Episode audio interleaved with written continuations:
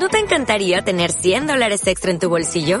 Haz que un experto bilingüe de TurboTax declare tus impuestos para el 31 de marzo y obtén 100 dólares de vuelta al instante. Porque no importa cuáles hayan sido tus logros del año pasado, TurboTax hace que cuenten. Obtén 100 dólares de vuelta y tus impuestos con 100% de precisión. Solo con Intuit TurboTax. Debes declarar para el 31 de marzo. Crédito solo aplicable al costo de la presentación federal con TurboTax Full Service. Oferta sujeta a cambios o cancelación en cualquier momento. Aquí estamos una semana más en un nuevo Magia Estudio Te Enseña, ese canal de YouTube en el que comparto contigo todas las inquietudes mágicas que no me dejan dormir, me llevan de cabeza y me traen por el camino de la amargura. Y también resuelvo o intento resolver o comparto contigo mis pensamientos sobre algunas de las dudas que me planteáis en los comentarios en vídeos anteriores o en la tienda o por mail o por donde sea. También tienes que saber que todas las cosas que explico las explico también súper a fondo en los juegos y ahora también en muchos apartados de teoría en Magia Studio Secret Files.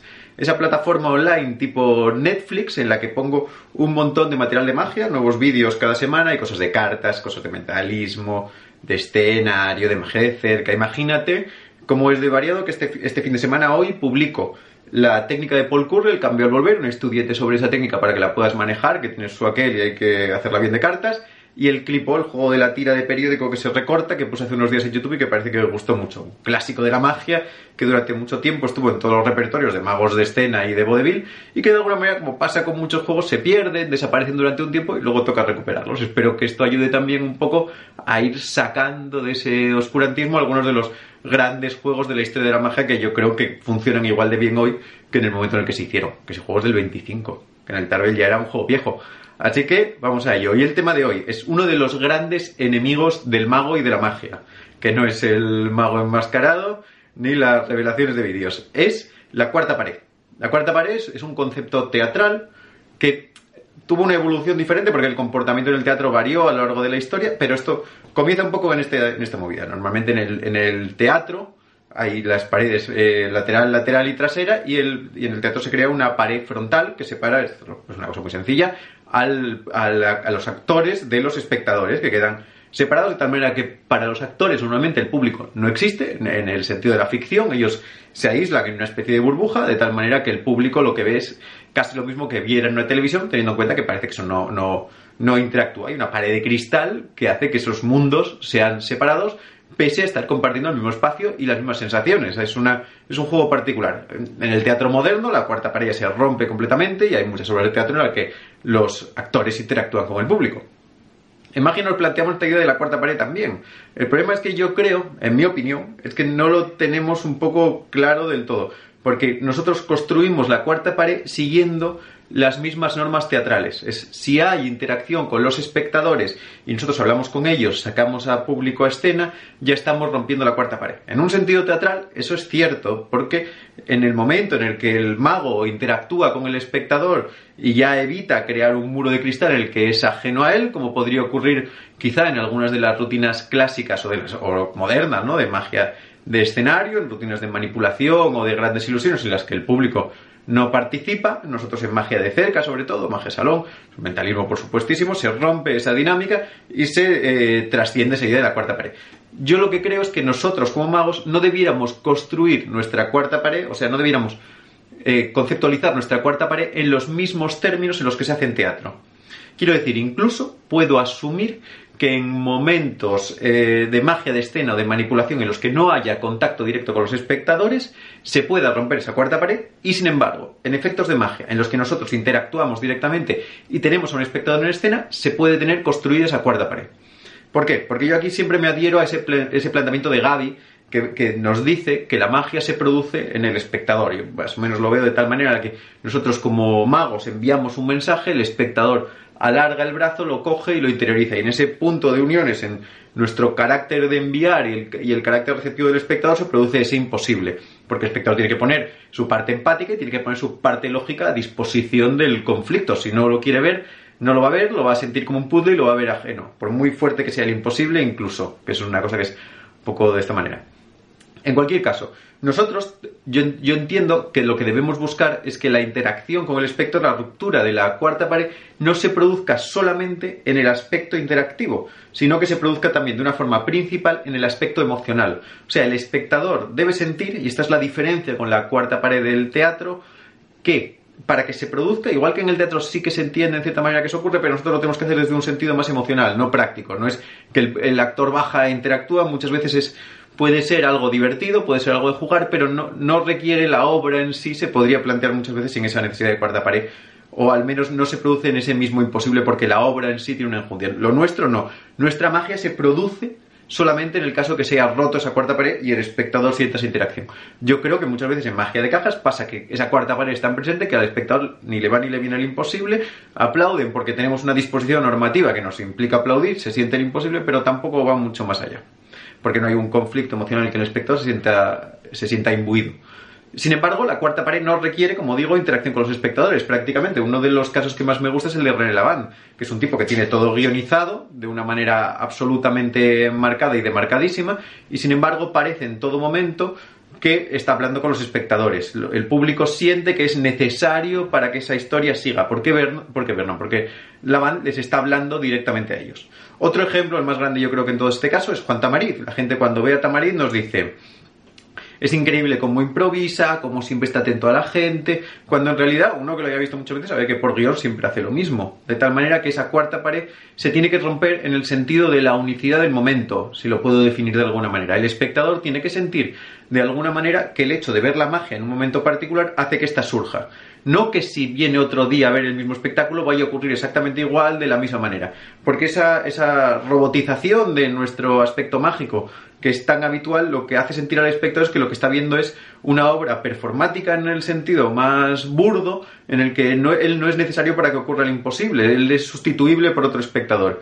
Y en el momento en el que yo tengo que ser el receptor de una emoción y soy sustituible, ya no se produce. Eso obviamente el espectador, por un sentido lógico, sabe en cierta medida que él está allí, o sea, que, esa magia está ensayada y que sale en, cierto aspecto. Sin embargo, vemos casos como Tamariz, como Lavant o como Derren Brown, que eso se consigue romper. Yo creo que algunos de los problemas que tenemos, en los que podemos eh, solventar este tipo de idea, es primero en el ensayo. Nuestro guion normalmente está recitado y lo ensayamos de una forma verbal y por mucho que intentemos contarlo, nosotros estamos tan fijos en el guion que no pensamos a quién se lo estamos contando. En este sentido, Dai Vernon, en otro aspecto diferente, que es el de los Sucker Tricks, plantea una idea muy buena. Es cuando nosotros hacemos, por ejemplo, el pañuelo, un, un Sucker Trick en el que aparentemente alguien ve la trampa, en vez de decir, ah, se dio la trampa y mirar al público en general lo que podría transmitir esa idea de guion, se fija en un espectador particular, que además es un espectador inventado, no es un espectador real que exista, y dice, ah, este caballero, el de la segunda chaqueta, ¿qué le estás diciendo a la persona? Ah, no, no, no, de esa manera, en el caso de Vernon, él desplaza también el, concepto del sacker de otra manera, en vez de tratar a todo el mundo de tonto, trata a un espectador imaginario de tonto, y hay otro juego también intelectual ahí muy interesante, pero en esa cierta medida se produce esa necesidad de la interacción, un poco en el sentido de Pete Harling cuando habla de los desafíos provocados, en los que provoca que el espectador sienta la necesidad de que algo ocurra y parece que el mago está respondiendo a esa necesidad, es fundamental. Así que bueno, herramientas. Lo primero es, cuando nosotros trabajamos el guion, tenemos que intentar contárselo a la gente. Utilizar ese sistema de René No decirlo, sino contárselo a la gente. El soniquete es cuarta pared, la sensación de falsa interacción es cuarta pared, las preguntas en las que la respuesta del espectador nos involucra es cuarta pared, el espectador notario supone una cuarta pared que aleja a todo el mundo de esa experiencia en primera persona, así que lo que hay que buscar en el guion es esa forma de interacción. Luego, por otro lado, tenemos lo mismo en la parte estructural de los juegos. Muchos juegos son duros para romper esa dinámica y hay juegos en los que se puede permitir no hacer. Yo pienso mucho en esas secuencias, eh, las bellas de, de rutinas de monedas, en las que el, mago no va a interactuar con los espectadores, pero muchas veces lo puede plantear de esa manera. El mago plantea el acto mágico que va a presentar y ese se lo comunica a los espectadores a los que les pide que se involucren, no con el mago en ese momento, sino con la obra del mago. Con lo cual, lo que está pidiendo no es, no, está rompiendo esa cuarta, está, está acabando con esa cuarta pared de, otra manera totalmente distinta y es pidiendo al público que comparta un momento de intimidad en el que la mesa es protagonista. Y a mí eso me parece que es una cosa fundamental en este tipo de juegos, pedir, vamos a observar claramente esto y yo os lo estoy pidiendo activamente. No salgo, hago esa movida y me voy, que podría ser darle al play un botón y retirarme. Así que eso no vale. Lo mismo ocurre, de todos modos, con las miradas, ¿no? Muchas veces cuando los magos, sobre todo en magia de escena, miran, se ve que no están mirando, se ve que están mirando simplemente al vacío, que es una mirada con una sonrisa que no va dirigida a nadie. Nosotros tenemos que trabajar siempre con espectadores imaginarios o espectadores reales en los que son a los que miramos, con los que interactuamos. Yo creo que no hay nada más bello para un espectador en un escenario que sentirse interpelado o mirado por el mago en un momento en el que no le está haciendo una pregunta absurda o dando a elegir una carta porque eso rompe totalmente esa dinámica, eso hace que el espectador sienta y la gente que está con él y la gente de alrededor que el mago está hablándole, está interactuando directamente con el público. Eso, yo, en mi opinión, eso es fundamental, evitar esas miradas, esas sonrisas al vacío y esos gestos a la nada. Todo gesto, yo entiendo en la magia que tiene que ir dirigido hacia un espectador. En concreto, a veces cuando es un gesto negativo, puede ser un espectador ficticio que se encuentra entre dos asientos para que nadie lo sienta, pero sí el grupo sienta que nuestro contacto personal y directo. Así que esas para mí son claves. Y luego yo en los juegos siempre me planteo, yo tengo una cosa que la tengo publicada en el libro antes de la trampa, que es el contacto de lezos, el pazos y el logos, ¿no? El pazos es la parte emocional, yo siempre busco que se esté en contacto con el espectador, que los juegos la tengan y que esa parte emocional esté en una proyección constante en la que el espectador tenga un toma y daca con el mago en el que interactúen muchas veces ya hasta de forma mental pensando en las cosas que estoy planteando. De esa manera yo una cosa que hago en los juegos es me los escribo y hago un análisis de ver en qué momentos o cuánta relación tengo con los espectadores. Muchas veces tenemos que pensar en un juego, ¿cuánto me estoy metiendo yo en mi burbuja en este juego? ¿Cómo puedo salir en este juego de la burbuja? ¿Cómo puedo hacer que los espectadores sientan parte de la premisa? ¿Cómo hacer que se sientan necesarios? Que muchas veces no tiene por qué ser a través de la interacción, puede ser a través de una mirada, puede ser a través de un gesto, pero eso tiene que estar siempre claro porque si yo rompo ese hilo, ese strand, como el juego que estoy jugando al Death Stranding, que me conecta al espectador, se me acaba la magia, o se acaba la magia en el sentido en el que yo entiendo que la magia existe. Así que lo que te digo es buscar todas las herramientas de las que podamos tirar para estar siempre conectados, saber que esa unión es constante y sobre todo tener en cuenta que muchas veces, aunque las planteemos formalmente en guion, en la vida real no se producen. Hay que hacerlas de una forma activa. No solo vale con mirar, no solo vale con interactuar, no solo vale con hablar, no solo vale con pedirle a un inspector que saque una carta y mirarlo. Hay que hacerlo de forma activa para estar siempre en esa proyección que obliga al espectador a dar un paso adelante y formar parte de todos de la misma película. Así que bueno, con esto ya te doy muchas cosas en las que pensar. Acuérdate, cosas importantes, dale al like, suscríbete, comparte, comentarios, que eso siempre viene genial, qué cosas te gustaría de las que hablar en los próximos vídeos, si os apetece un preguntas y respuestas, y acuérdate que los Magestios Secret Files están ahí para que aprendas toda la magia que necesitas. Nos vemos la semana que viene.